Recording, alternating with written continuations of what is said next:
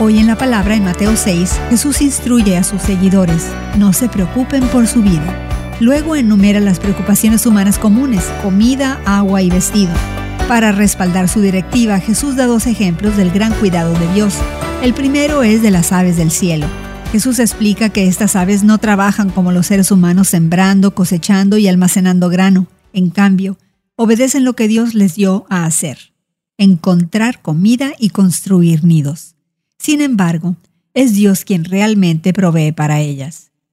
Jesús sigue con una pregunta retórica. ¿No valen ustedes mucho más que ellas? La respuesta implícita, por supuesto, es que sí. El principio aquí es que Dios también proporciona alimento a sus hijos. El segundo ejemplo son los lirios del campo. Son extravagantemente hermosos, incluso más hermosos que Salomón, el rey más rico. Jesús les dice a sus seguidores que Dios los vestirá con mayor cuidado. La instrucción de Jesús culmina en un mandato más amplio de buscar primeramente el reino de Dios y su justicia.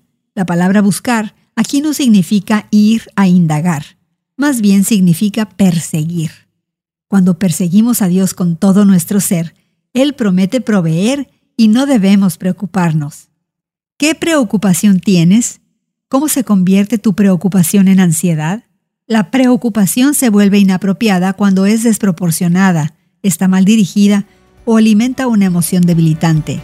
Confía en Dios y séle fiel en tus acciones. Hoy en la Palabra es una nueva forma de conocer la Biblia cada día, con estudios preparados por profesores del Instituto Bíblico Moody. Encuentra Hoy en la Palabra en tu plataforma de podcast favorita. Más información en hoyenlapalabra.org.